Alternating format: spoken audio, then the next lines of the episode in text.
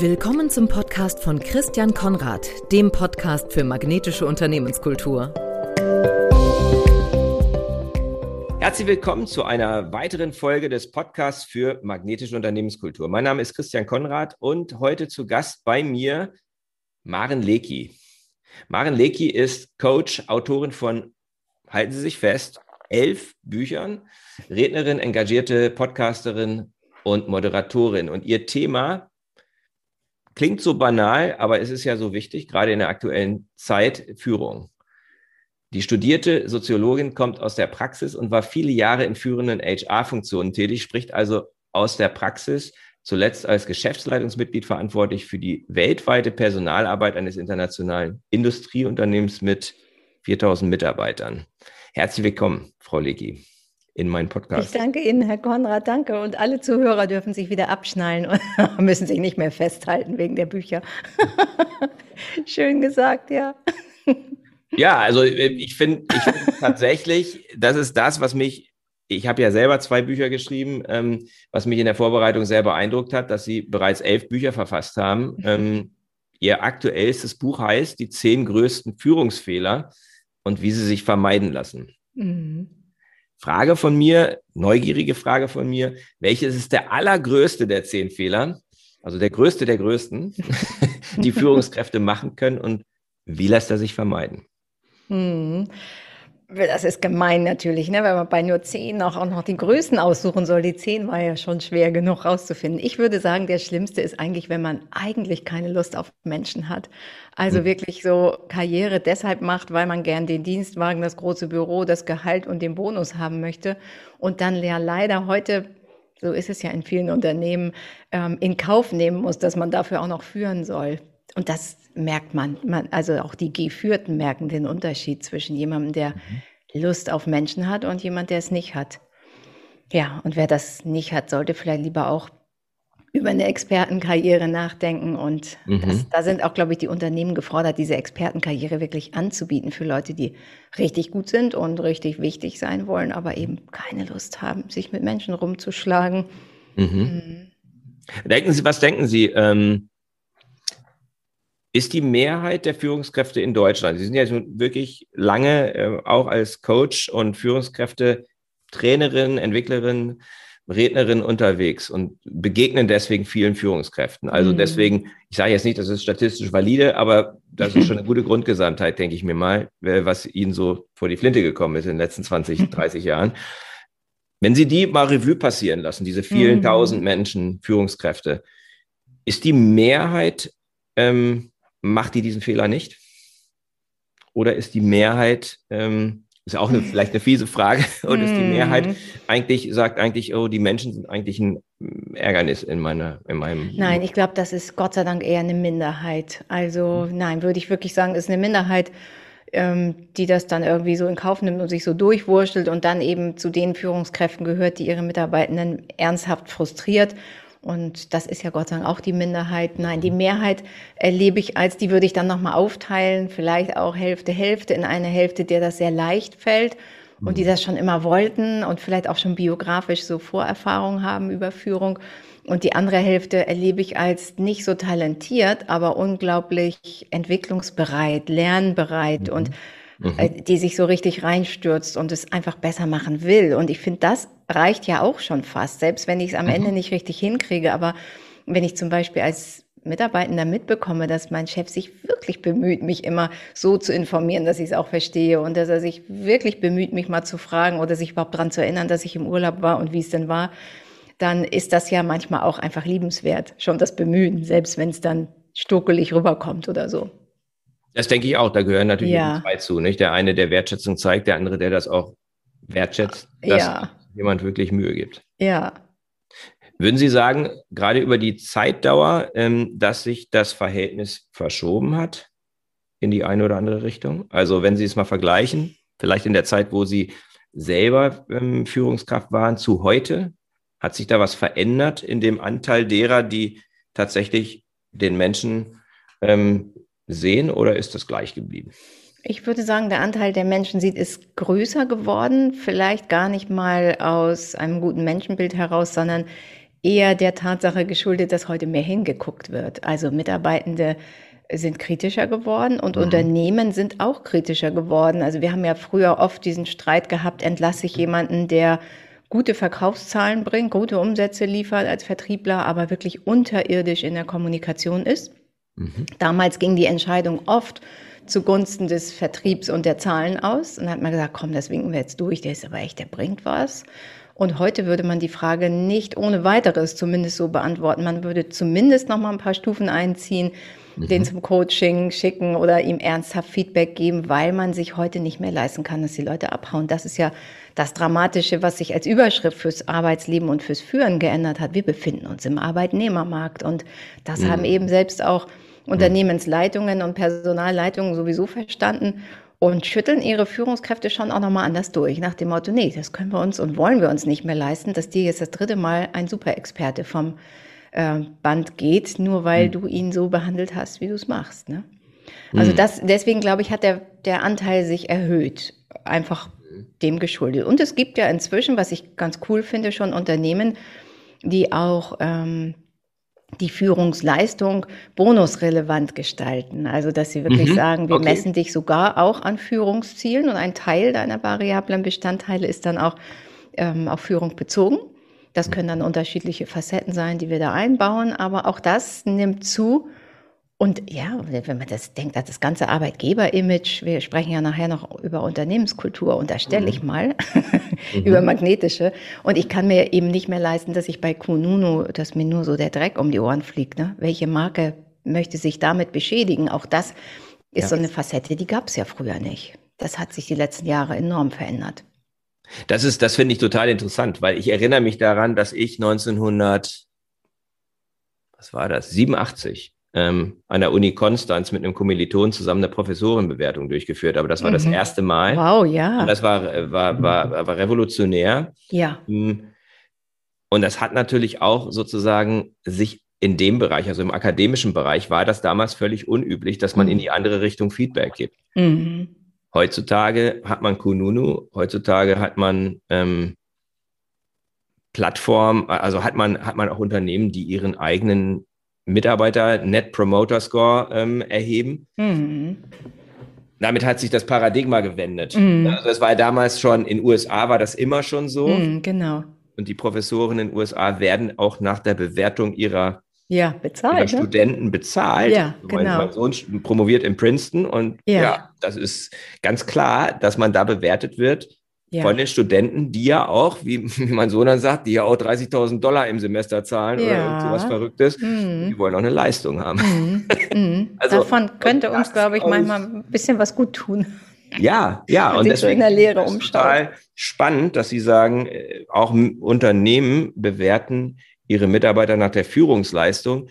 Wenn man sich aus dieser Marktperspektive überlegt, ist es eigentlich mehr als überfällig. Absolut, finde ich auch. Und, ähm, für mich ist, für mich hat das auch mit einem, also da schweife ich jetzt ein bisschen ab, auch vom Leitfaden, aber den ich mir gemacht habe.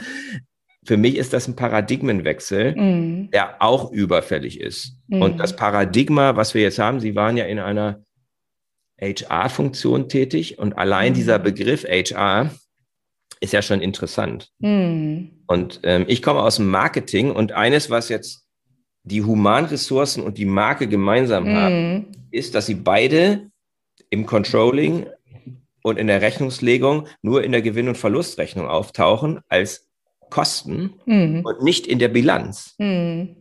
Ne? Also, mhm. und das, dieses Paradigma, das steht dahinter, dass man mhm. jemanden nicht danach bewertet und danach mhm. incentiviert, ähm, dass er etwas Positives mhm. zum Humankapital beiträgt. Mhm.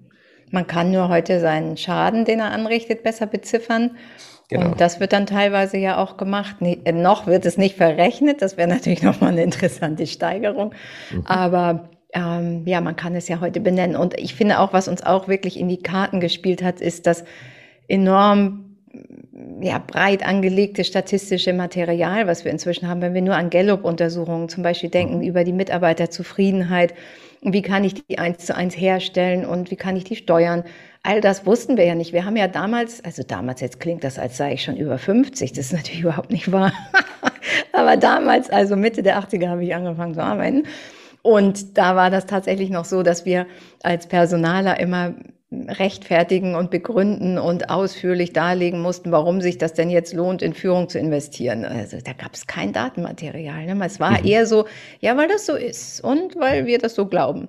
Und mhm. dann, ja, ihr könnt viel glauben, aber ihr kostet ja eigentlich nur Geld. Und heute gibt's eben das Material, das uns belegt, du kannst eine, eine Korrelation herstellen zwischen guter Führung und Produktivität. Du kannst sie herstellen zwischen guter Führung und Loyalität mhm. und Kundenorientierung. Und du kannst sie eben auch herstellen, ganz interessant und sehr schlicht, finde ich, auch was für die mhm. schlichten Gemüter, zwischen mhm. der Höhe der Fehlzeitenquote und der Führungskraft. Das sehen wir ja. eins zu eins, wenn wir es auswechseln. Genau. Ne? Eine Führungskraft, die schlecht führt, hat hohe Fehlzeiten. Das ist naturgesetzmäßig der Fall.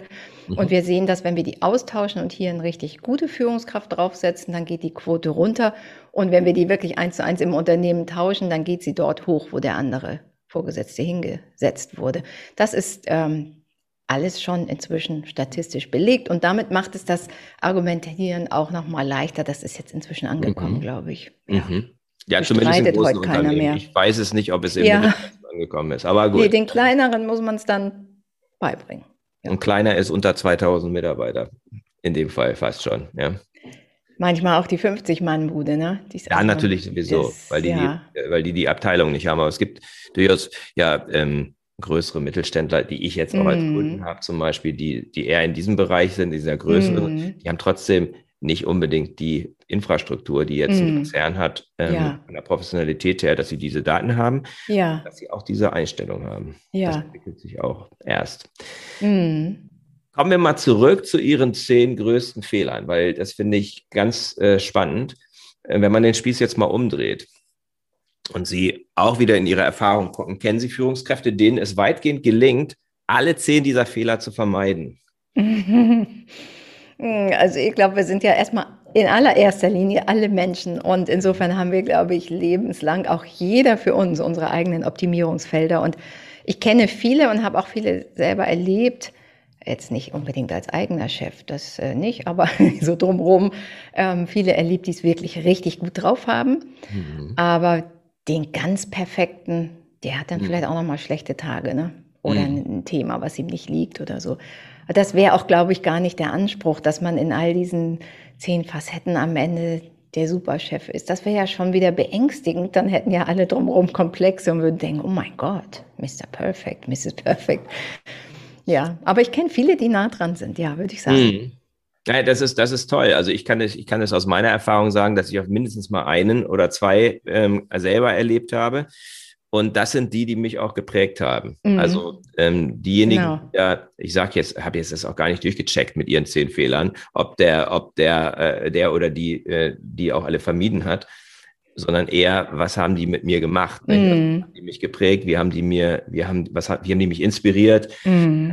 Wie haben sie mich äh, motiviert? Wie ja. haben sie mir geholfen, geholfen zu wachsen? Ja. Ähm, das sind eigentlich, äh, das sind eigentlich die Punkte. Mm. Was, wenn Sie jetzt sozusagen diese nehmen, die, die halt da nah dran kommen, was ist aus Ihrer Erfahrung nach deren Geheimnis? Also, was können sich andere Führungskräfte, die sagen, oh, ich wünsche mir auch, dass ich da wachse, mich entwickle, dahin komme. Mhm. Haben die so, gibt es sowas? Mhm. Hm. Ich glaube erstmal, was die, wenn ich, ich lasse sie auch gerade mal so vor meinem inneren Auge vorbeiziehen, was mhm. wirklich richtig überzeugende Führungskräfte sehr gut machen, glaube ich, ist, dass sie sich richtig reinhängen selber. Mhm. Also nicht nur unbedingt jetzt durch Fleißpreise gewinnen mhm mhm. sondern durch inneres Engagement, durch den Willen, es hinzukriegen, gemeinsam an einem Strang zu ziehen, mhm. Bock auf die mhm. Aufgabe zu haben, ähm, loszulegen und Energie zu versprühen, also sowas und auch selber nicht so so lauwarm daherkommen im Sinne von ja pff, die Aufgabe finde ich jetzt auch nicht spannend, aber wird noch mal so durchgewunken, sondern mhm. ja die die hängen sich irgendwie richtig rein und haben eine Leidenschaft vielleicht auch im weitesten mhm. Sinne für das, was sie tun. Mhm. Dann finde ich auch, sie sind ich würde jetzt nicht den Begriff Menschenfänger nehmen, weil das immer so groß ist, sondern es ist so nah an Charisma. Und ich selber glaube zum Beispiel nicht daran, dass wir nur dann eine gute Führungskraft sein können, wenn wir charismatisch sind. Das halte ich für Unfug. Wir können das lernen, das ist ein Handwerk und der eine macht es dann mit mehr oder weniger Lebendigkeit.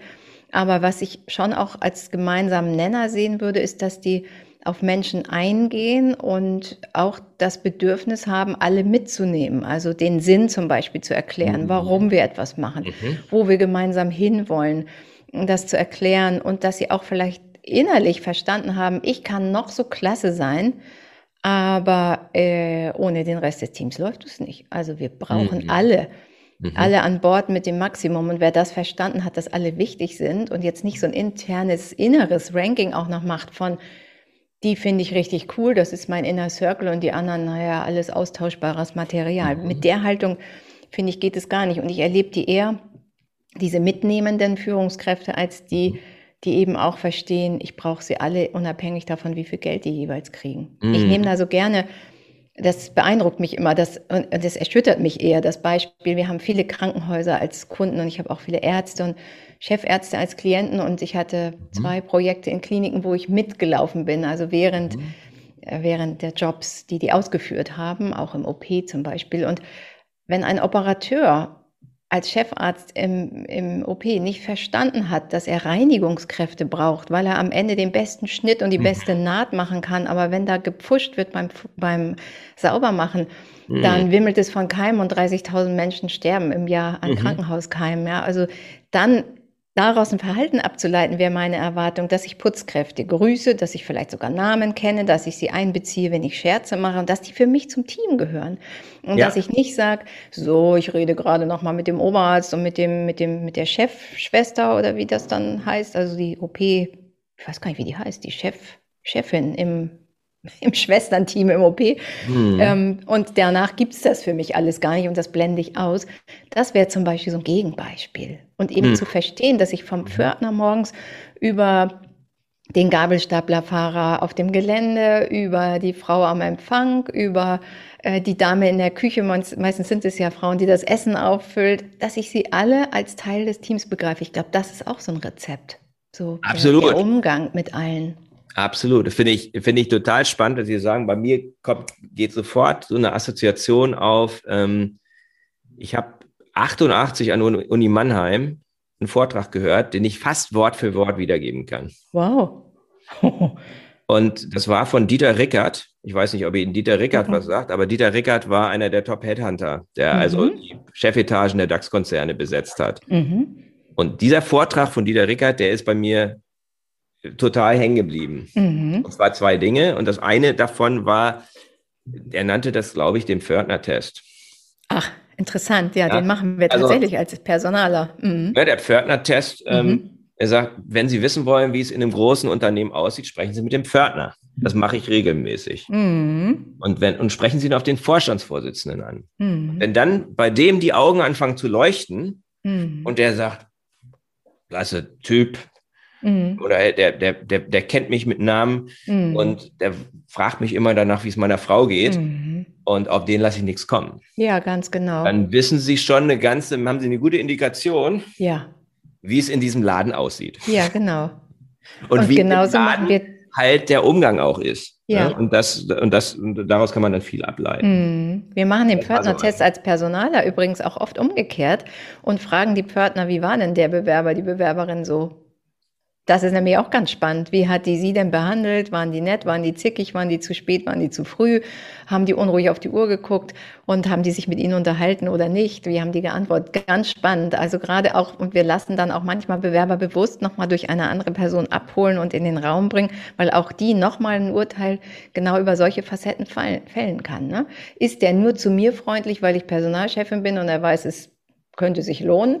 Oder ist es grundsätzlich? Ist er höflich? Kennt er die Umgangsform? Ganz spannend. Ja, ja. Pförtnertest, schönes Wort. Mhm. Ja, ganz, äh, da, da fällt mhm. mir noch was ein. Ich habe gerade, das, das ist aus der Belletristik. Ich habe also einen Roman gelesen und ähm, da ging es um einen Anwalt und der hatte ein Interview und wurde nicht genommen. Und danach sagte, fragte der Pförtner oder der, der Rezeptionist, fragte den Chef, haben Sie den eingestellt? Nee, den habe ich nicht eingestellt. Sind Sie verrückt? Mhm. Wie können Sie nur diesen Menschen nicht einstellen? Mhm. Wie können Sie das nicht sehen, dass der genau das ist, was wir jetzt hier brauchen? Mhm. Ja, witzig, ne? Ja. ja. Und das war es dann aber. Der hat dann gesagt, nein ist nein, der ja. Bewerber. Ja. Können Sie noch so viel kommen? Ähm, ja. Ähm, ich mache mein Ding. Mhm. Ich mache was anderes. Mhm. Und ähm, heutzutage kann das tatsächlich ja auch ein, die Menschenkenntnis, das kann ein großes mhm. Sein. Ne? Mhm, absolut. Da die bessere, das bessere Erkennen haben. Ja. Also das Eingehen auf Menschen, alle mitnehmen, Sinn vermitteln, das ist ein wesentliches, ein weiteres wesentliches Beispiel. Also mhm. für, für mich ist es Energie, was Sie eben gesagt haben. Das ist das eine. Das mhm. andere ist Verbindung schaffen, Kommunikation mhm. hinbekommen, mhm. Menschen tatsächlich auch erreichen auf der mhm. emotionalen Ebene und dann eben auch zusehen, dass sie tatsächlich sich zugehörig fühlen und mhm. mitgenommen fühlen. Ja, das würde ich sagen, sind so die gemeinsamen Nenner. Mhm. Sie waren viele Jahre lang verantwortlich in der weltweiten Personalarbeit. Deswegen, mhm. das finde ich auch immer einen ganz wichtigen Punkt. Ne? Bei uns gibt es ja so viele von uns, die da als Coaches und sonst was durch die Gegend laufen und einige und gerade auch die Jüngeren haben häufig keine Erfahrung. Ja. Ähm, ich kann mir es ohne die Erfahrung nicht vorstellen, aber nee, ich auch nicht. Mhm. bleibt ja jedem selber überlassen. Mhm. Was waren Ihre drei wichtigsten Lernerfahrungen aus der operativen Zeit, aus der eigenen Zeit der Führungserfahrung? Mhm. Also ich würde als erstes sagen, mir ist bewusst geworden, wie viel man bewegen kann, wenn man, ich würde es mal wirklich so, so nennen, ohne Anführungsstriche, wenn man liebt, was man tut. Mhm. Also das ist, ähm, und wie ansteckend das für andere sein kann. Das habe ich besonders bei Hauni gemerkt. Das war ja dieser, dieser Laden, von dem Sie gerade gesagt haben, ne? 4000 Mitarbeiter weltweit, Maschinenbau in, in Hamburg-Bergedorf. Mhm. Und ich war da, und das ist, glaube ich, auch so der zweite Punkt, dass, dass man selber mit der Unternehmenskultur zusammenpasst. Ich glaube, das ist auch eine, eine mhm. ganz zentrale Erfahrung bei. Der habe ich wirklich mit dem Herzen gemacht, weil ich wusste dort vom ersten Tag an, das ist irgendwie meine Welt, das ist mein Zuhause, das ist mhm. meine Familie. Und diese Geschichte des Unternehmens hat mich beeindruckt, die Menschen mit dem Stolz und diesen Eigenarten. Also das war ein ganz besonderes Unternehmen mit einem besonderen Geist. Und sich darin zu verlieben und diese Liebe den anderen praktisch mitzuteilen, zu sagen, ey, wie cool ist das denn hier? Was ist denn das für eine heiße Welt? Und wow, wo bin ich gelandet? Und ich bin so glücklich hier zu sein.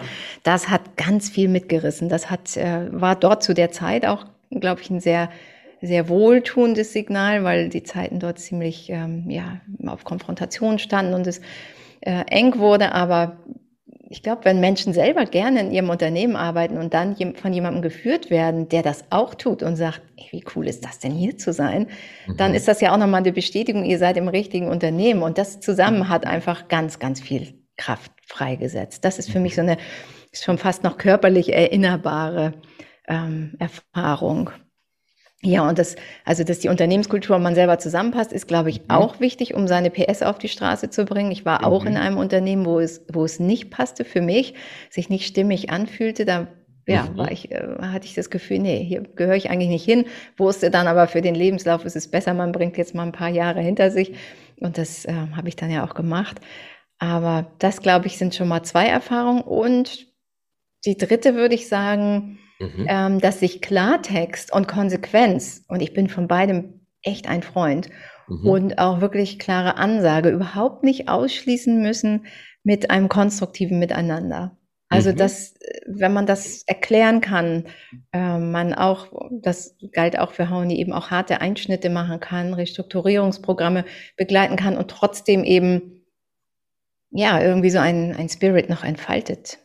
Also mhm. das war für mich auch eine interessante Erfahrung, dass eben nicht nur Führungskräfte beliebt sind oder äh, welche mhm. sind, die überzeugend wirken, die jetzt äh, immer nur schön Wetter machen oder mhm. immer nur gute Laune verbreiten, sondern wenn man da authentisch auch die kritischen Punkte anspricht, dass das total gut auch zusammengeht. Das fand ich mhm. auch eine sehr mhm. eindrückliche Erfahrung. Ja, so würde ich das mal zusammenfassen. Ja, cool. Sehr gut, ja. Interessante, interessanter Punkt. Erstmal diese Passung und dann, was auch passiert, wenn ja. es nicht passt. Ne? Und ja. ähm, dass äh, eine gute, konstruktive Zusammenarbeit und ähm, Tacheles reden, mhm. ja, dass die halt überhaupt nicht widersprüchlich sind. Ja. Glaub, das ist das, was auch viele Leute schätzen. Ne? Viele Leute schätzen das halt, wenn sie wissen, wo sie stehen. Das, das glaube ich auch. Und wir leben, erleben aber leider viele Führungskräfte, die so denken, ah nee, wenn ich das jetzt sage, dann ist er demotiviert. Das mache ich mhm. lieber nicht. Und dann wird so ganz viel hinter dem Berg gehalten und der mhm. Haufen hinter dem Berg wird immer größer und das macht es ja nicht besser. Also nee. diese Ermutigung mhm. kann man tatsächlich auch sagen, ne? raus damit. Ähm, mhm. Die Menschen wollen wissen, was von ihnen erwartet wird. Sie wollen ein klares Feedback haben und sich lieber auch mal drei Tage über den Chef aufregen. Ist ja auch okay. Also ich glaube, damit muss man ja auch leben. Das lernt man ja auch mit dem mit der Führungserfahrung und den Jahren, dass man mhm. einfach manchmal nur doof gefunden wird. Das ist Teil des Jobs, ne? dass die sich drei Tage zu Hause über einen aufregen, die Alte wieder mhm. und dann irgendwie schlimme Geschichten über einen erzählen. Das darf einen, glaube ich, auch nicht stören. Das muss man durchwinken. Nee, das darf einen, glaube ich, nicht stören. Gleichzeitig glaube ich halt, ähm, dass man auch beeinflussen kann, wie offen Menschen dafür sind, ähm, Kritik aufzunehmen. Mhm. Meine Erfahrung ist halt, dass ähm, in Deutschland gerade oder im deutschsprachigen Raum ja viele Führungskräfte nach dem schwäbischen Motto nicht geschimpft, mhm. gelobt agieren. Mhm. Und das ist wie bei, wie in der Kindererziehung. Wenn ich Kindern immer nur sage, was sie alles nicht gut machen, mhm. dann haben die irgendwann mal keinen Bock mehr. Mhm. Ähm, weil, und, und bei Mitarbeitern ist es dann eben so, die haben dann das Gefühl, alles, was sie gut machen, wird für selbstverständlich genommen und es wird genau. nur auf das Negative geschielt. Ja. Wenn man aber sagt, okay, ich habe eine hohe Wertschätzung davor, davon, ähm, dafür, für das, was passiert und mhm. weise auch darauf hin, dann mhm. ist die mhm. Offenheit, kann ich von mir selber sagen, ähm, meine, meine, mein, mein Chefvorbild, der hat dann, der hatte, der hat da so genannt, äh, Leute dabei zu erwischen, wie sie Sachen richtig machen. Mhm. Ja, auch süß. Ne? Und, und, und das äh, ist halt, wenn man aus einer Kultur kommt, wo es eher so ist, dass man das Gefühl hat, man muss immer aufpassen, dass man nicht erwischt wird, dass man mm. was mhm. falsch macht, mm. ist das unglaubliche, ist das ein unglaubliche, hat einen unglaublichen Effekt. Mm. Und ich bin dann viel offener dafür, dann auch zu hören, was kann ich besser ja, machen. Ja, wenn das Fall. gesehen wird. Mhm. Es wird viel, ja, wir haben ja vorhin darüber gesprochen, dass sich auch was verändert hat. Ja. Wir sind jetzt in einem Arbeitnehmermarkt. Ähm, die mhm. Unternehmen müssen sich mehr strecken. Mhm. Wir haben ein höheres Bewusstsein entwickelt dafür auch, was für einen Wert es hat, wenn Menschen motiviert sind und wenn mhm. Menschen auch gut passen. Es wird in auch relativ viel über den Unterschied zwischen den Generationen gesprochen. Also ich kann nicht mehr, ich kann mich nicht erinnern, dass in der Zeit, in der ich ähm, angefangen habe zu arbeiten, Anfang der 90er, dass man da über, dass man da verschiedene Generationen so sehr mm verglichen hat und auch mm kategorisiert hat. Und heute redet man von Babyboomern, Generation XYZ. Äh, man kommt ja kaum noch mit, sage ich mal. So. Mm. Äh, Vor allem, was kommt eigentlich nach Z? Ne? Kinder, die Y und Z sind. Ja. Ähm, und auch jetzt in den Arbeitsmarkt gehen, was sollten Führungskräfte beachten, die selber noch zu den Babyboomern oder Generation X gehören, also zu den Älteren, mm. wenn sie Mitarbeiter aus der jüngeren Generation führen, was ja der Normalfall immer stärker wird. Ne? Also mm. es steht ja in vielen Bereichen Generationswechsel an in vielen Bereichen kommt es zu dramatischen Engpässen, weil mhm. das Durchschnittsalter sehr hoch ist. Das mhm. ist mal noch ein, das ist vielleicht noch mal ein anderes Thema, aber mhm. nehmen wir jetzt mal an, ich bin zwischen 40 und 40 und 60 und ähm, habe eine ganze Reihe von Leuten, die zwischen 25 und 35 sind. Mhm. Also ich habe auch Coaches, die sind Anfang 40, fühlen sich aber eher zu den Älteren zugehörig, mm. und sagen, okay, da ist echt ein Unterschied. Da habe ich jetzt diese 27-Jährigen, diese 30-Jährigen und mm. dann ist jetzt nochmal irgendwie eine ganz andere Nummer. Mm. Es, was ist ja. da aus, als, als, als Coach, Führungskräftecoach, Ihre Beobachtung, was sich da verändert?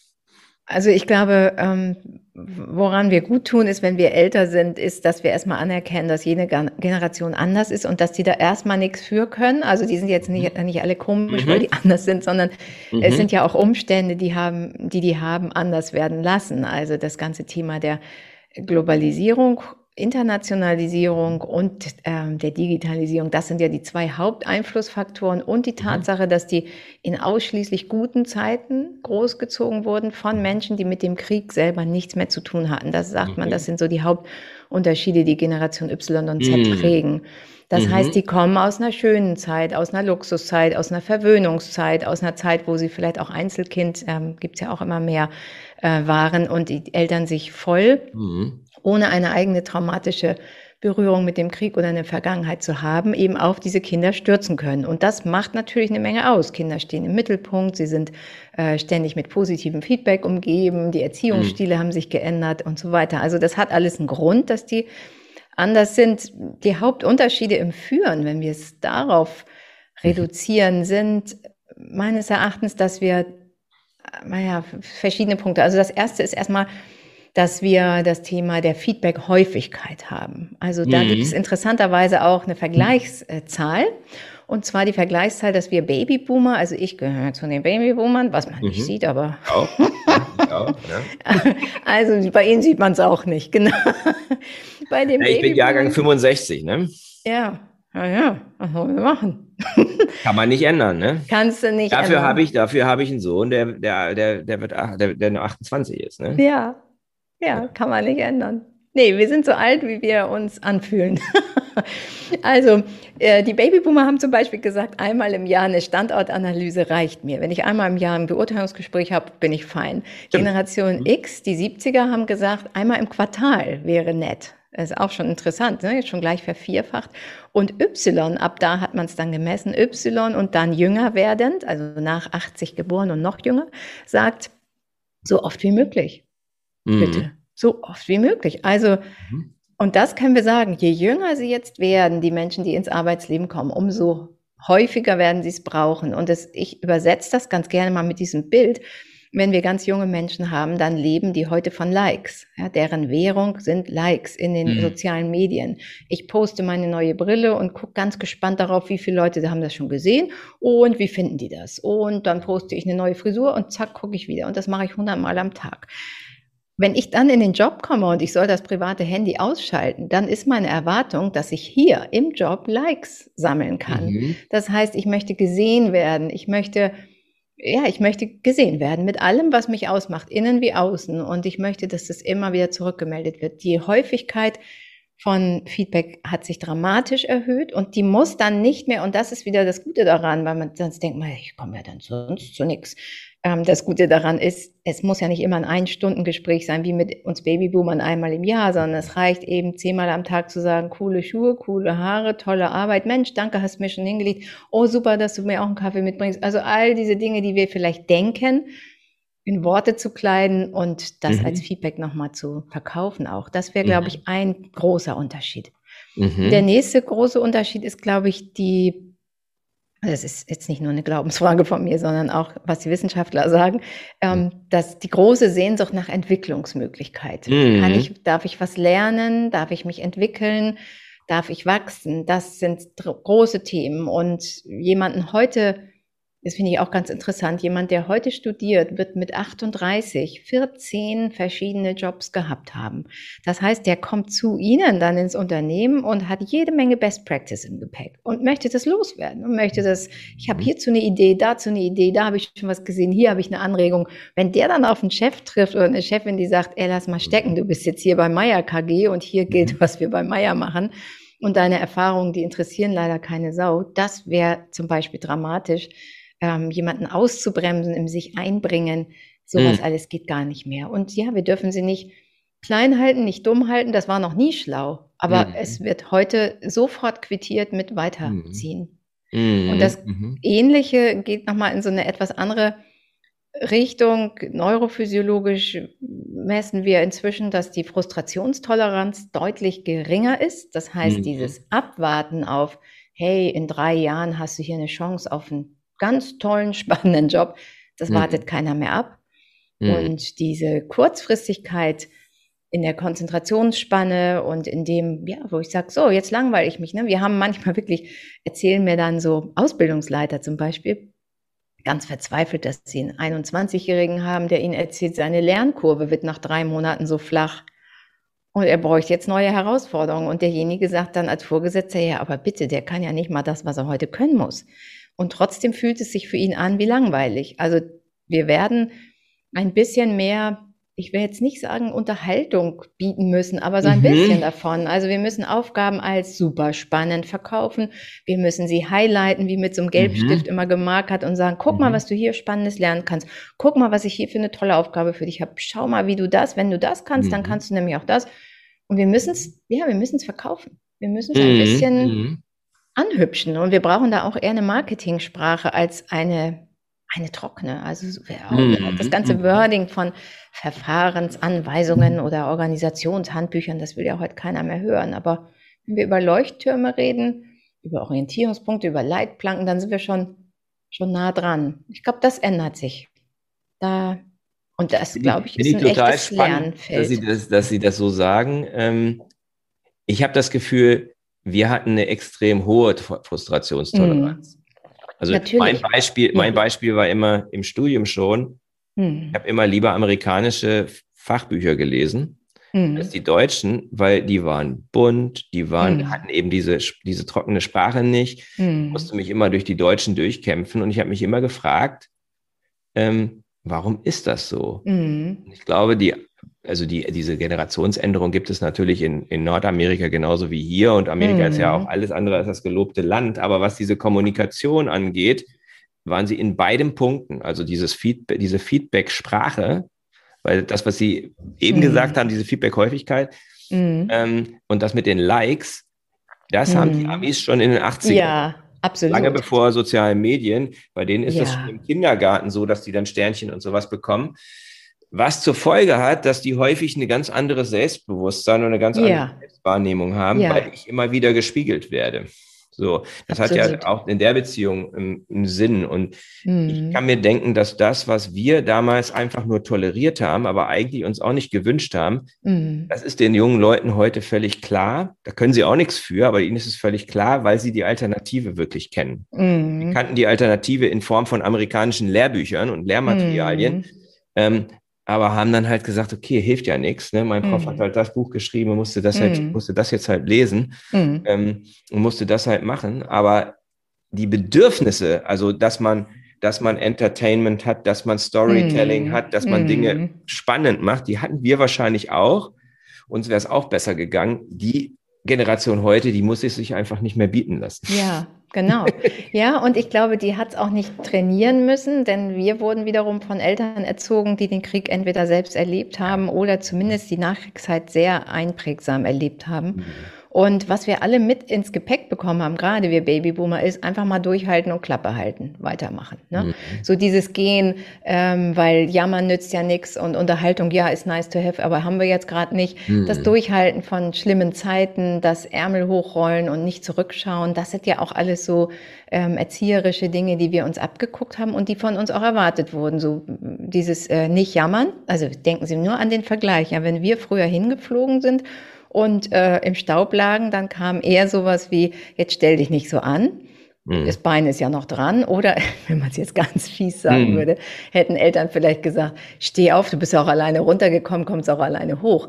Und schauen Sie sich das heute an im Vergleich. Ne? Wenn ein Kind mhm. heute hinfällt und nur droht zu stolpern, sind die Eltern ja schon da und fangen es auf. Also wir haben viel mehr noch mitgekriegt, dieses ähm, ja, so hart gegen sich und gegen andere zu sein. Ne? Das war, glaube ich, so ein Erfolgsrezept der Kriegs- und Nachkriegsgeneration. Anders wären die durchgedreht.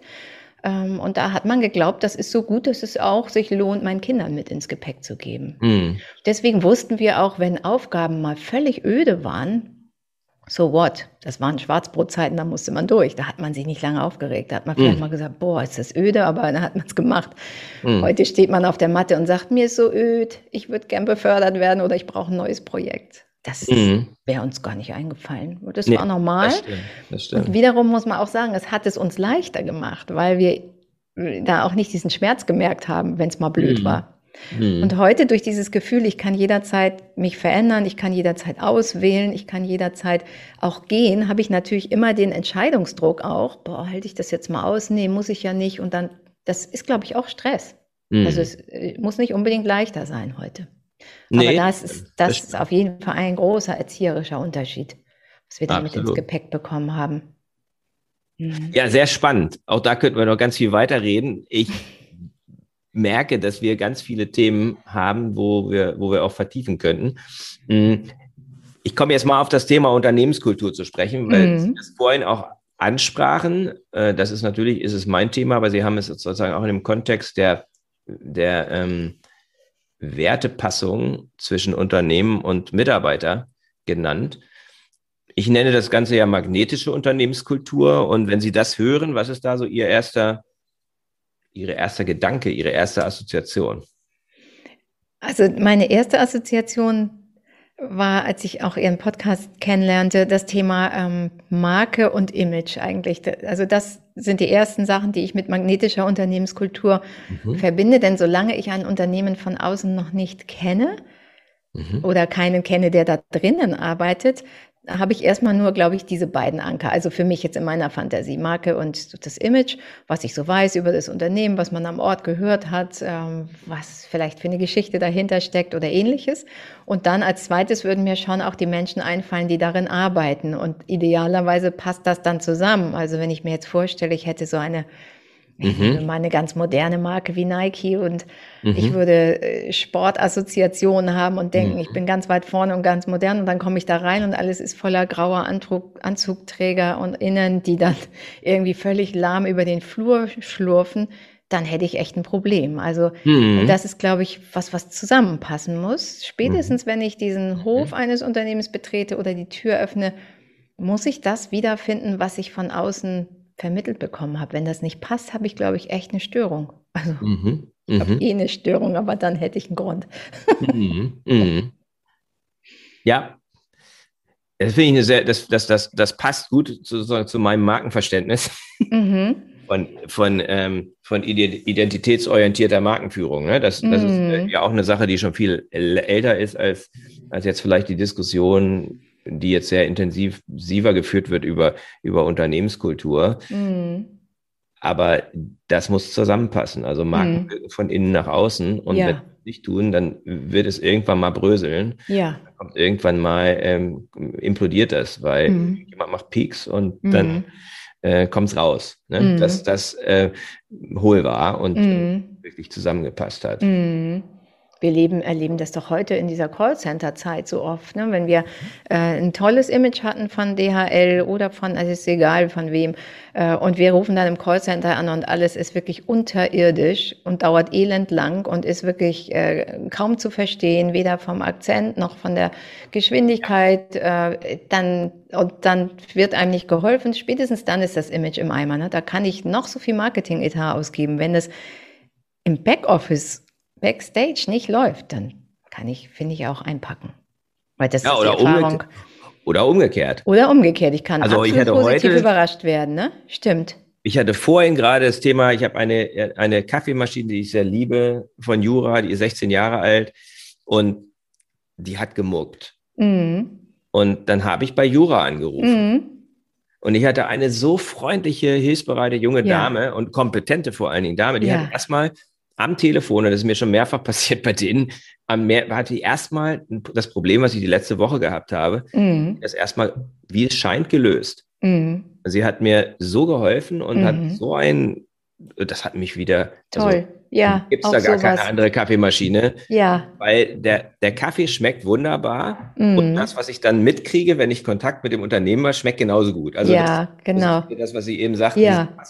Und das ja. finde ich tatsächlich ähm, enorm magnetisch, weil das sagt mir ja auch was, wie es offensichtlich bei diesem Unternehmen intern mm, aussieht. Also wenn mm. jemand so eine tolle Haltung hat und ja. so, das war so ein leichtes, mm. lockeres, fröhliches Gespräch, mm. an dem Ende, an dessen Ende eine Problemlösung stand. Mm. ja, perfekt wirklich schön. Und die hat auch verstanden, dass ich eine emotionale Beziehung zu meiner Kaffeemaschine habe. Mhm. Die Leute denken, du hast ja einen an der Waffe. Wieso hast mhm. du eine mhm. emotionale Beziehung? Behandelst sie wie eine Freundin, ja? Mhm. Aber das ist so. Ja? Mhm. Meine Jura, das ist so, ja, ist wie eine Meine gute... Jura und ich gehen durch ja. dick und dünn. Ja, süß. Wir gehen durch dick und dünn, ja. wenn Sie mhm. sich, wenn Sie mal Revue passieren lassen, also das wäre jetzt mal so ein Beispiel, wo ich mal vermute, die haben, ich habe das nicht auf Kununu gecheckt, ja, aber mhm. die haben eine, eine, magnetische Unternehmenskultur. Welche Beispiele von magnetischen Unternehmenskulturen würden Ihnen spontan einfallen? Oder mhm. haben Sie vielleicht sogar persönlich erlebt? Ja, ich selber habe erlebt, ähm, dass ich mich von Gruner und Jahr sehr angezogen fühlte. Dort war ich ja mhm. vier Jahre Leiterin mhm. von Personalentwicklung, Personalmarketing. Mhm. Das hat mich einfach angesprochen, weil ich mochte alle Produkte von denen und fand es, mhm. als der Headhunter damals anrief, das weiß ich mhm. noch, dann war ich echt geflasht und dachte, wow, mhm. cool, cool und ja. Und das war wirklich ein Unternehmen, was von drinnen richtig spannend war. Es gab Kreative, es gab aber auch die Druckereien damals noch, die zum Konzern gehörten und es gab Startups und Zeitungsverlage und alles war so eine, so eine bunte, aufregende Welt, die irgendwie die Welt beschrieb und die mitten in der Welt zu Hause war. Das hat mich sehr beeindruckt und ich finde, das ist heute noch eine sehr spannende Marke.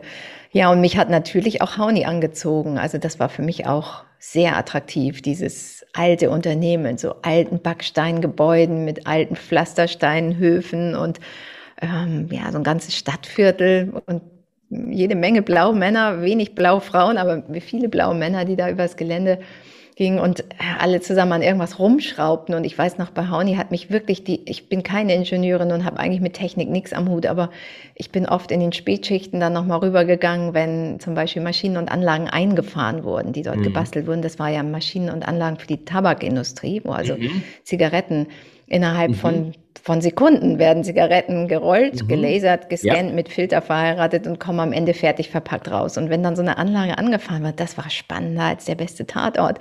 Dann standen wir alle gebannt äh, vor diesem riesen Ungetüm und haben gewartet, wie es läuft. Und dieses gemeinsam was erreichen und das dann mhm. verkaufen mhm. und zu wissen, das ist in der ganzen Welt mhm. einfach führend, auch technologisch, das war auch richtig Gänsehaut pur.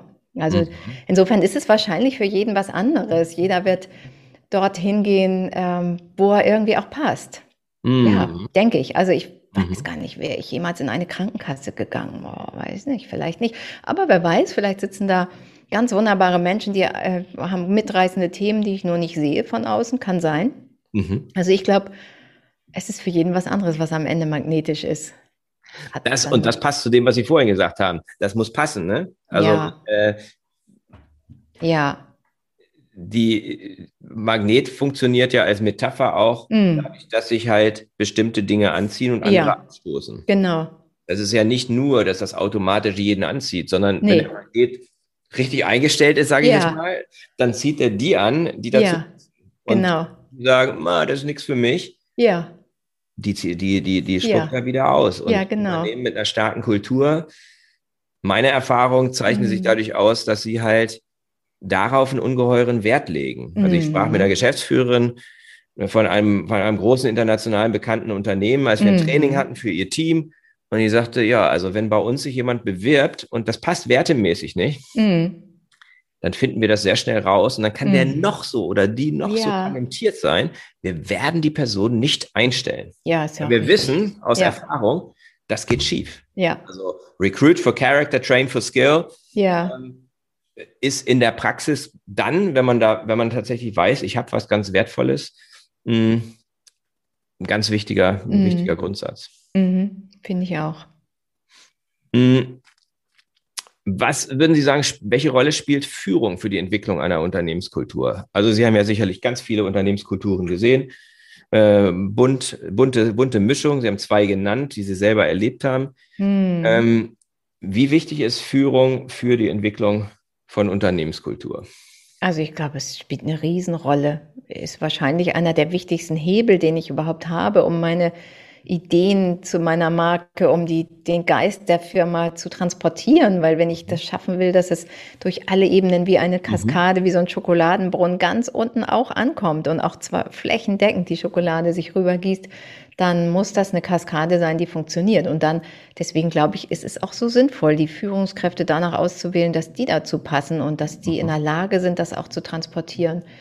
Wer da keinen Bock drauf hat und sagt, boah, nee, das sehe ich echt nicht als meine Aufgabe, der hat den, den Ruf nicht gehört und die Aufgabe nicht verstanden. Das halte ich für einen ganz entscheidenden Hebel, weil wie soll ich es sonst machen? Ich kann im Intranet Geschichten erzählen, ich kann einen tollen Flyer haben, ich kann eine super Unternehmenszeitschrift haben, ich kann tolle YouTube-Videos haben. Mhm. Und wenn ich dann da drin nur einen Haufen von Schnarchnasen habe, mhm. die nicht kommunizieren mögen und die zum Lachen in den Keller gehen, dann ist der Spirit auch schnell mal verflogen. Ne? Mhm. Ja, halte ich für die entscheidende Funktion, um das überhaupt gedreht zu bekommen. Es gibt ja Unternehmen, die, die erkennen, sie haben jetzt schlechte äh, Kununu-Bewertungen, sie haben Probleme mit ihrer Anziehungskraft. mhm. hohe Fehlzeiten, vielleicht Schwierigkeiten bei der Rekrutierung, unbesetzte Stellen, da wird der Fachkräftemangel ins Feld geführt. Da kann man trefflich darüber diskutieren, ist er da, ist er nicht da. Mhm. Aber für manche Firmen ist es einfach eine Realität, mhm. dass bestimmt, dass sie zum Teil ihre Aufträge nicht abarbeiten mhm. können, weil sie an manchen Stellen, Sie sagten Gesundheitswesen, da kann das manchmal sein, ja. Mhm. Ähm, Habe ich auch mal ein bisschen Einblicke gehabt, da gibt's, da, da wird ja immer über die Intensivbetten gesprochen. Ne? Mhm. Aber wenn Sie niemanden haben, der das Beatmungsgerät bedienen kann, dann nützen Ihnen, da können Sie da zehn Betten stehen Ganz haben. genau. Können keinen Covid-Patienten dort aufnehmen. Ganz genau. Ja, das ist mm. wieder ein bisschen aus dem, aber das ist so. Und das hängt, mm. die können, die können Sie auch nicht backen, diese Leute. Nee. Nee. Müssen Sie anziehen. Ne? Ja. Die gibt es.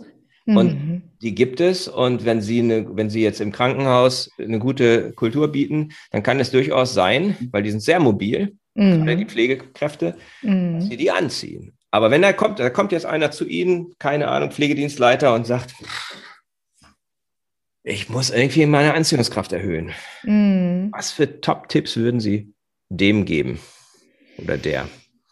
Der Person selbst oder dem Unternehmen? Das ist dann noch die Frage. Ne? Bei der Person selber hätte ich ja eine Chance, genau zu gucken im Sinne von Selbstreflexion. Was glaubst du, woran könnte es liegen? Lass uns das mal zusammen rausfinden. Dann gibt es ja verschiedene Strategien, das rauszufinden. Eine Einzel- Behandlung im Coaching ist dann ja auch deutlich einfacher, als ein ganzes Unternehmen zu drehen. Wenn ich Entscheidern einen Anlass geben sollte, dann würde ich schon sagen, in Führung zu investieren und mit den Führungskräften gemeinsam zum Beispiel an dem Leitbild zu arbeiten. Wer sind wir? Wo wollen wir morgen sein? Wo sind wir gut? Wo geht noch was? Ähm, Führungskräften beibringen, worauf kommt es heute an? Ihnen die Werkzeuge vermitteln, die sie brauchen, um das zu transportieren. Von Storytelling bis äh, Sinn erklären verstehen, wie Menschen ticken, wie Menschen erreicht werden wollen. Also all diese Dinge, da würde ich mhm. ähm, rein investieren und eben nicht, wenn ich das mal abgrenze, in das, was mhm. wir heute oft sehen. Das, da kann ich mich immer richtig aufregen. Ich reg mich mhm. noch mal kurz auf. Also äh, diese Leidenschaft. Allein Passion. ähm, da werden Obstschalen aufgestellt und dann ja. wird ein Kicker hingestellt und dann beschließt der Vorstandsvorsitzende so, jetzt lassen wir mal alle die Krawatte weg. Mhm. mhm. Und das ist dann Kulturänderung. Und da könnte ich immer mit dem Kopf gegen die Wand schlagen und sagen, entweder meinen oder dessen. Leute, mhm. das ist doch keine Kulturänderung. Ein Obstkörbchen und ein Kicker, aber trotzdem bei jedem Fehler fragen, wer war das? Wer hat's mhm. verbockt? Wen mhm. kann ich hängen? äh, einen Kicker hinstellen für, hey, wir wollen mehr kreativ sein und total agil, aber wenn dann einer nicht äh, pünktlich liefert, ihn zur Schnecke machen vor allen anderen. Also, ja, also das reicht ja nicht. Und das reicht eben auch nicht, und das finde ich heute ja ganz flächendeckend und dann auch noch nicht mal hübsch anzusehen, Krawatten wegzulassen, gleich, ich bin jetzt ganz nahbar, ja, und es aber nicht sein. Ja? Wenn ich mein Verhalten nicht, nicht ändere, außer dass ich meine hübsche Krawatte weglasse, dann habe ich nichts bewegt. Und das finde ich, muss eigentlich viel deutlich mal gesagt werden, weil so viele scheinen zu hoffen, wenn ich diese drei, vier äußeren Dinge drehe, dann bin ich so cool wie Google. das, mhm. sind, das sind Welten zwischen, ne? Naja, das und das, das, das, ist, das tut halt Google auch ganz unrecht. Mhm. Google, das größte, das größte und bekannteste Training im Google-Konzern ist ein Achtsamkeitstraining. Mhm. Und das mhm. sagt schon mal eine ganze Menge. Ja, davon sind wir ganz Also Search Inside Yourself ist ein Exportschlager ja. sozusagen, was ja. die auch jetzt extern sozusagen anbieten und ja. äh, man auch eine Ausbildung machen kann zum Trainer. Ja. Wenn Sie da diese Ausbildung machen müssen, dann, dann müssen Sie schon mal auf jeden Fall mal ähm, Vipassana-Meditation hinter sich haben, mhm. Tage. Mhm. Ähm, sonst werden sie ja gar nicht erst aufgenommen. Ne? Mhm. Ne? so, das ist High Standard, ja. Das ist ein High Standard, ja. Ja, und ja, man tolles, tolle, tolle, tolle, tolles Beispiel. Also ich kann mhm. nicht Quick Fix machen, ja. wenn ich was ändern will. Kultur. Ähm, das, das kennen Sie aus dem Coaching oder aus dem Training wahrscheinlich auch. Ne? Ich hatte das nur gestern, hatte ich eine, ein Kommunikationstraining und da sagte eine Teilnehmerin, ja, sie wünschte sich, dass das jetzt einfach ein bisschen automatischer läuft mit den, mit den Dingen, die sie. Da habe ich gesagt, wie hast du denn Autofahren gelernt? Mm. Hast du das mhm. automatisch über Nacht? Mm. Oder gab es da eine Phase, wo es unangenehm war mm. und neue Verhaltensweisen und neue, neue mm. Denkweisen erstmal einüben mussten? Wie lange mm. hat es denn gedauert? Ja. Wenn ich Kommunikationsverhalten ändern will, das geht über Monate und Jahre. Absolut. Und da beißt die Maus keinen Faden ab. Nein, und es geht um Verhalten und eben nicht um äußere Dinge. Ne? Ich kann selbst genau. äh, im dunkelgrauen Zweireiher oder kann ich mit Krawatte und Einstecktuch und Manschettenknöpfen kann ich ganz viel bewegen. Ich kann äh, der super Chef sein, der eine, einen super Spirit erzeugt. Das liegt nicht an Krawatte oder nicht Krawatte und auch nicht am Obstkörbchen. Also nee. Ja, da geht noch ein bisschen was, würde ich sagen. Da geht was. Und wie gut, weil sonst hätten sie ja nichts zu tun. Also. Wir wären arbeitslos. Ja, genau, das machen wir ja beide nicht. Zum Abschluss ähm, frage ich immer so ein bisschen was rund um meine vier Dimensionen magnetischer Unternehmenskultur. Ich pick mir da jetzt mal zwei raus, ähm, weil Sie hatten gesagt, das Thema Energie ist wichtig. Mm. Also, gerade bei Führungskräften. Mm. Und meine Frage an Sie ganz persönlich, ich bin davon überzeugt, dass das so ist. Ne? Also Energie ist eine des, eines der, der, der wichtigsten, ähm, wichtigsten Dinge, sowohl bei einer mhm. Führungskraft als auch in einer Kultur. Mhm. Ihre Kraftquelle, wo ziehen Sie Ihre Energie? Mm, ich würde sagen, sie ist auf jeden Fall draußen. Mhm. Das, äh, das steht fest. Und es ist entweder im Garten, also bei Gartenarbeit zum Beispiel, finde ich, finde ich ganz großartig, weil Gartenarbeit mir dabei hilft, mich völlig auf das zu fokussieren, was ich gerade mache. Also jetzt Hecke schneiden und dann mache ich mache auch gerne Formschnitt bei Eiben und Buchsbäumen und solchen Sachen, auf die man sich so konzentrieren muss, dass man sich nicht ins Bein sägt aus Versehen und auch, dass man die Form trifft, die man haben will. Ähm, das völlig alles andere wirklich weggeblendet werden kann. Das mhm. hilft mir sehr, ähm, weil ich dann auch merke, wenn ich äh, ganz im Flow bin mit solchen handwerklichen Tätigkeiten, dass mir ganz viele Ideen und Lösungen dann kommen, die ich hinterher einfach nur noch aufschreiben muss. Das finde ich auch eine schöne Kombi. Und ansonsten am Meer, da kann man mich mhm. äh, morgens wirklich hinsetzen, also insbesondere an Meeren, wo es Ebbe und Flut ganz stark gibt. Und mhm. ich liebe das, ähm, wirklich von morgens bis abends da zu sitzen und den Gezeiten zuzuschauen zum Beispiel. Mhm. Ich liebe das, wenn ich in, in Frankreich am Atlantik bin, dieses ja, dieses Wahnsinnsphänomen, diese irre Kraft, die da drin steckt, mhm. nach sechs Stunden ist es weg und dann ist es wieder da. Und mhm. da am Atlantik muss es ja manchmal mehrere hundert Meter zurücklegen. Das ist gigantisch. Das zum mhm. Beispiel, das macht mich, das lädt mich sofort auf. Mhm. Ja, das Meer. Die beiden Aber Sachen. Für den Alltag haben Sie den Garten und dann für die große Aufladung. Dann, ja, habe ich das, das Meer, Meer. genau. Mm. Ja, die Nordsee ist ja manchmal auch nicht schlecht, ne? Ja, die reicht schon für kann jetzt nicht, kann jetzt nicht, Find kann jetzt nicht mit der Bretagne mithalten, aber trotzdem. Ähm, Absolut, das reicht auch, schon ich, um. Vier Meter Tidenhub haben wir ja. auch, dass er flach ist. Ja. Sagt man sich in Cuxhaven.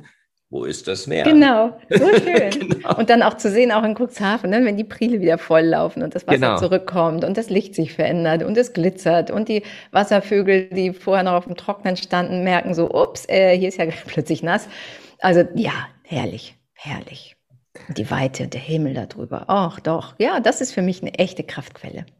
Das sind mal so zwei äußere. Innen gibt es bestimmt auch, ja, und natürlich der Kontakt zu manchen Menschen ist eine Kraftquelle, zu manchen nicht. Mhm. Aber nein, ich würde sagen, die zwei, wenn mhm. sie mich da alleine hinsetzen, dann mhm. komme ich besser drauf wieder, als ich hingegangen bin. Ja. Mhm. Ja, ich glaube, es ist ganz wichtig, dass man das weiß. Ne? Ja. Das ist ja für jeden auch unterschiedlich. Ja. Wenn Sie so die nächsten drei bis sechs Monate nach vorne gucken, was ist aktuell Ihr Fokus? Wo richtet sich diese Energie dann hin aus? Ähm, Sie meinen so jobmäßig? Ja. Ja, drei bis sechs Monate. Also ich wüsste ja sehr gerne, wie wir alle, wie es denn mit Corona weitergeht, weil hm. im Moment leiden ja bei uns alle Präsenzveranstaltungen, Vorträge und so weiter. Alles ist auf digital umgestellt. Ähm, mein Fokus ist insofern dieses Videothema so professionell wie möglich weiterhin durch die Tür zu kriegen. Videoseminare, Videocoachings. Mhm. Und da habe ich inzwischen wirklich jetzt auch so, so ein Gefühl, dass das okay ist. Also ich sehne mich natürlich nach Kontakt, nach Räumen, die voller Menschen sind, nach Augenkontakt, nach gemeinsamem Lachen und äh, ja, vor und, und nach den Seminaren dann noch zusammen zu sein. Das finde ich schon schön. Mhm. Aber das ist erstmal so der Fokus fürs nächste halbe Jahr und dann hoffe ich, dass es wieder so richtig losgeht. Mhm. Im echten Leben. Mhm. Ja, ich würde sagen, das ist Ich glaube, so da Fokus. hoffen wir das Gleiche. Ja, ich glaube, da schön auch die, paar, neue digitale Welt ist. So noch ein paar Millionen, die mit uns das Gleiche hoffen. Endlich wieder raus, endlich ja. wieder Kontakt. Ja. Ja, ich war letzte Woche, ich war letzte Woche, ist auch eine Kraftquelle gewesen. Einfach deswegen bin ich zwei Stunden nach Lübeck gefahren, um dort draußen in der Außengastronomie ein Aperol zu trinken. Ne? Stimmt, da durfte man das schon. Ja, ja also Schleswig-Holstein durfte Das geht ja viel, geht ja viel, geht ja viel schneller. Ja. Für war eine halbe Stunde. Können ja. Sie sich draussetzen am ja. Und können dort äh, die Sonne genießen. Ja. Tolles ja. Das war wirklich so richtig, das war schon großartig. Ne? Draußen, ich habe draußen was gegessen und äh, am Wochenende und dachte auch so, wow, jetzt ist man schon dankbar darüber, dass man draußen auswärts was essen darf. So weit sind mhm. wir schon runterdressiert. Absolut. Das ist uns das schon das Highlight des Wochenendes. Ja, ja. Highlight der Woche ja. Wenn man sie sucht, Frau Leki, wo findet man sie? Soziale Medien, Internet? Wenn jetzt ähm, sagen, wir würden gerne mehr erfahren, gerade über. Ja, unbedingt. Unbedingt Themen. will man mehr erfahren. Also man findet mich entweder über den Podcast ähm, Leadership Coaching, mhm. dann findet man mich über leki-consulting.de und auf LinkedIn und Xing. Mhm. Ansonsten Super. kein Facebook. Dann ist ja leicht zu finden. Ja. Und Leki schreibt sich L-E-H-K-Y, richtig? Ganz genau. Wenn man das eingibt. Ja, wenn man das weiß, dann, dann, dann findet man sie. Toll, ja. herzlichen Dank für das gute und spannende Gespräch.